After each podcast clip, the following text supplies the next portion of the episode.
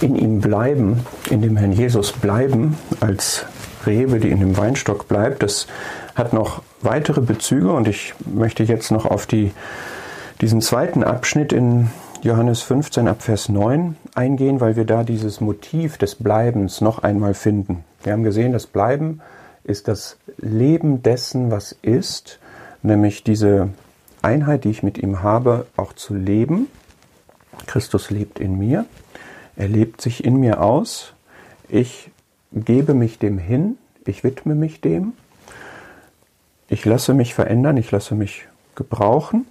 Und es kommt dieses Wort mit dem Bleiben noch einmal in Vers 9, wie der Vater mich geliebt hat, habe auch ich euch geliebt, bleibt in meiner Liebe. Was heißt, das bleibt in meiner Liebe? Der Herr liebt uns, er liebt uns so sehr, dass er sein Leben für uns gibt, das kommt später. Und diese Liebe ist da. Und die wird auch immer da sein. Ich kann sie nicht verlieren. Die Frage ist aber, bleibe ich in dieser Liebe oder löse ich mich davon? Man kann da das Bild benutzen, was oft an dieser Stelle kommt. Es ist wie ein Bild von der Sonne, diese Liebe als Sonne, und ich kann mich auch in den Schatten bewegen, ich kann mich dieser Sonne entziehen. So kann man das wahrscheinlich sehen. Für mich bedeutet das, ich muss mir dieser Liebe bewusst sein und ich muss sie bewusst genießen. Und es kann jetzt sein, dass sich auf meiner Seite etwas tut, was dieses Empfinden der Liebe schmälert, dass ich sündige. Es kann sein, dass Lebensumstände eintreten, wo ich ein Fragezeichen hinter die Liebe des Herrn mache. Und für diese Situation gilt die Aufforderung, dass ich in seiner Liebe bleiben soll, dass nichts in meinem Leben eintreten soll, was wirklich es entkräftet, dass der Herr mich liebt, unverbrüchlich liebt, immer liebt. Und wenn wir dieses Bild von der Sonne haben, dann ist die andere Seite, ich soll jetzt nicht in der Sonne einen Liegestuhl aufstellen oder wie jemand gesagt hat, asleep in the light sein, ja, also es mir jetzt da gemütlich machen. Und ja, diese Beziehung zu dem Herrn ist schon eine, eine gelassene, eine entspannte, eine genießende Beziehung. Das, das ist so. Aber wir sehen ja auch hier, es ist eine Beziehung, die auch aktiv ist. Ja? Wir sind dazu bestimmt, dass ihr hingeht und Frucht bringt. Ja? Der Gehorsam hat an dieser Stelle eine große Rolle, das sehen wir in Vers 10. Wenn ihr meine Gebote haltet, so werdet ihr in meiner Liebe bleiben. Das heißt, dieses in der Liebe bleiben ist nicht nur ein, ein Bewusstsein sozusagen, eine gedankliche Sache, sondern es gibt Gebote des Herrn, die er dem neuen Leben als Anleitung sozusagen gegeben hat. Und wenn ich sie halte, dann drücke ich damit die Gemeinschaft aus, dann drücke ich damit den Einklang mit dem Herrn aus. Und das ist ja das in ihm bleiben. Und das ist das in seiner Liebe bleiben. Ich gehe davon aus, dass die Gebote, die er mir gibt, aus seiner Liebe kommen, dass sie also auch zu meinem Guten sind. Und wenn mir das wichtig ist, dass was ihm wichtig ist, mir wichtig ist, dann sind mir auch seine Gebote wichtig und dann tue ich sie auch. Und dann tue ich das im Bewusstsein dessen, dass er das aus Liebe mir so sagt. Und dann tue ich das aus der Motivation meiner Liebe zu ihm heraus. Und dann hat das einfach rein gar nichts zu tun mit Zwang oder ja, mit einem Sklavendasein oder so etwas, sondern es hat alles zu tun mit Liebe und mit Beziehung und mit Gemeinschaft und dann auch mit Erfüllung und dann auch mit Glück und dann auch mit Freude. Und das ist das, was hier anschließend gesagt wird. Dies habe ich zu euch geredet, damit meine Freude in euch sei und eure Freude völlig werde. Der Herr hat Freude daran, wenn wir lieben. Und wenn wir lieben, dann haben wir Freude, dann teilen wir diese Freude. Der Herr hat Freude daran, wenn wir rein sind. Und wenn wir rein leben, dann ist das zur Freude, zu unserer Freude und zu seiner Freude. Auch wenn es natürlich, ich will das jetzt nicht ver, verklären, ja, das äh, fordert uns durchaus heraus. Es gibt dadurch auch Verzicht oder es gibt auch ähm, Disziplin oder, oder Anstrengung in dem Sinne, dass ich geistliche Energie aufwenden muss. Aber letztlich ist es etwas, eine ganz andere Disposition, als wenn ich jetzt ein Befehlsempfänger wäre, der tut, was er muss, oder ob ich eine Gemeinschaft lebe aus einer Überzeugung heraus, dass das gut ist und eine Beziehung der Liebe ist. Und das ist das, was dann in Vers 14 und 15 eben gesagt wird, dass anfangend von Vers 13, dass der Herr uns eben liebt, ja, und dass auch wir einander lieben sollen, wie er uns geliebt hat. Und wenn wir uns fragen, wie hat er uns denn geliebt, dann ist die Antwort so sehr, dass ich mein Leben gelassen habe für euch. Es gibt keine größere Liebe, als sein Leben zu lassen. Das ist der größte Beweis, mehr kann man nicht geben, der größte Beweis von Liebe und den hat er erbracht.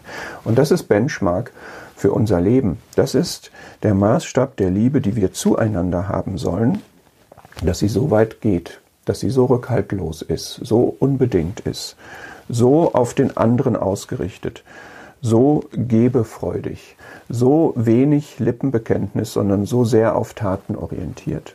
Das ist ein Beispiel dafür, was es bedeutet, Christus lebt in mir. Der Christus, der in mir lebt, ist der, der liebt. Der Christus, der in mir lebt, ist der, der liebt und gibt. Der Christus, der in mir lebt, ist der, der liebt und gibt, und zwar das Gute, das, was objektiv nützlich ist für den anderen, das, was ihm hilft. Und seine Liebe und sein Geben kennt keine Grenzen. Und das ist in mir, das lebt in mir. Und das wird man auch sehen.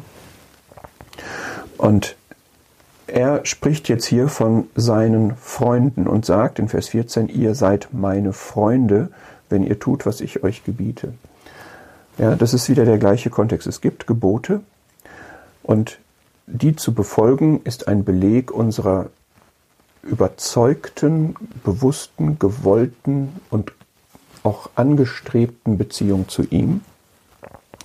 Und wir sind nicht mehr Knechte, so nennt er uns nicht mehr, Klammer auf, auf eine andere Weise sind wir aber Sklaven, wie wir aus den Briefen von Paulus wissen, Klammer zu. Aber er nennt uns nicht mehr Knechte, denn der Knecht weiß nicht, was sein Herr tut, euch aber habe ich Freunde genannt, weil ich alles, was ich von meinem Vater gehört habe, euch kundgetan habe. Und das ist ein so wichtiges Grundverständnis, was wir aus den Schriften von Johannes entnehmen müssen, dass es nicht um eine knechtische Beziehung, sondern um eine verständige Beziehung geht. Der Unterschied zwischen dem Knecht und dem Freund, wie das hier dargestellt wird, ist, der eine befolgt einfach Gebote, der andere, so wird es hier gesagt, hat Einsicht in Gedanken und tut deshalb das Richtige.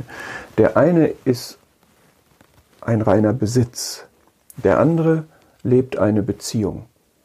Der eine handelt aus Pflicht, der andere handelt im Genuss. Der eine handelt aus Angst, der andere handelt aus Zuneigung. Der eine befolgt Vorschriften, der andere lebt Gemeinschaft. Das ist im Grunde der Unterschied zwischen dem Freund und dem Knecht. Und dass wir dennoch, wie es Paulus sagt, im Eigentum des Herrn Jesus sind, weil er für uns sein Leben gegeben hat, uns dadurch erkauft hat, dass wir dennoch uns ihm als Knechte darstellen, in dem Sinne, dass er das Maß der Dinge für uns ist, das bleibt wahr, aber die Beziehung ist eine andere als die eines Sklaven zu seinem Herrn, die eines Knechts, das ist ja der Begriff hier, Sklave. Und das macht der Herr hier deutlich und das ist wunderbar und das ist sehr wertvoll, dass Gott uns diese Rolle gibt, dass der Herr uns seine Freunde nennt in diesem Sinne. Und auch das ist an dieser Stelle wieder mit einer Gebetsverheißung verbunden. Das ist eben am, in der Fortsetzung dieses Verses 16, den wir schon mehrfach hatten. Ja, wir sind bestimmt zum Fruchtbringen und dass unsere Frucht dann auch eine bleibende ist natürlich, damit, um was irgend ihr den Vater bitten werdet in meinem Namen, er euch gebe. Diese Gebetserhörungsverheißung haben wir mehrfach in diesen Abschiedsreden. Und bitte lasst sie Einfluss haben auf unser Gebetsleben. Lasst uns die Voraussetzungen dafür schaffen, dass diese Verheißungen wahr werden, indem wir tatsächlich in ihm bleiben und die Frucht zu bringen unser Fokus ist für unser Leben. Wie wertvoll ist das, dass der einzigartige, erhabene, allmächtige Gott, dass der uns diese Gebetsverheißung gibt. Das ist wirklich grandios, das ist ganz, ganz groß. Und lasst uns das nicht abschwächen, indem wir daran vorbeigehen oder indem wir darüber philosophieren, was meint er jetzt hier alles genau, sondern lasst uns die Voraussetzungen schaffen, dass wir in ihm bleiben und dass wir uns auf Frucht ausrichten. Und wenn es Fehlschläge gibt, wenn es Enttäuschung gibt, wenn wir denken, aber das hat sich jetzt hier nicht erfüllt, dann lasst uns weitergehen, lasst uns weitermachen, lasst uns im Glauben weiterleben. Wir können nicht alles verstehen, wir können nicht alles erklären. Wir täuschen uns auch.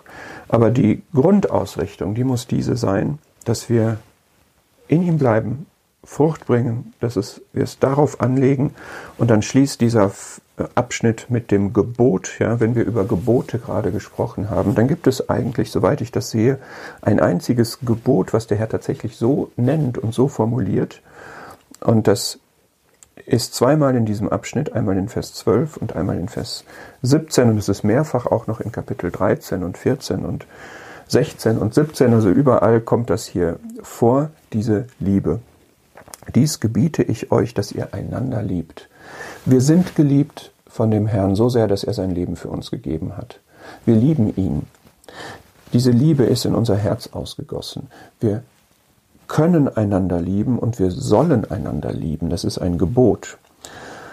Und diese Liebe steht hier im Kontrast, wenn man einen Blick in die nächsten Verse wirft, zum Hass der Welt. Es soll so sein, dass die Welt, die mit dem Herrn fremdelt, dass die uns hasst, das ist die natürliche Disposition, die wir oft nicht so erleben tatsächlich, aber die dem Grunde nach da angelegt ist. Und da schafft jetzt der Herr einen Kreis von Menschen, die einander lieben mit einer göttlichen Liebe. Das ist das, was uns auszeichnen soll.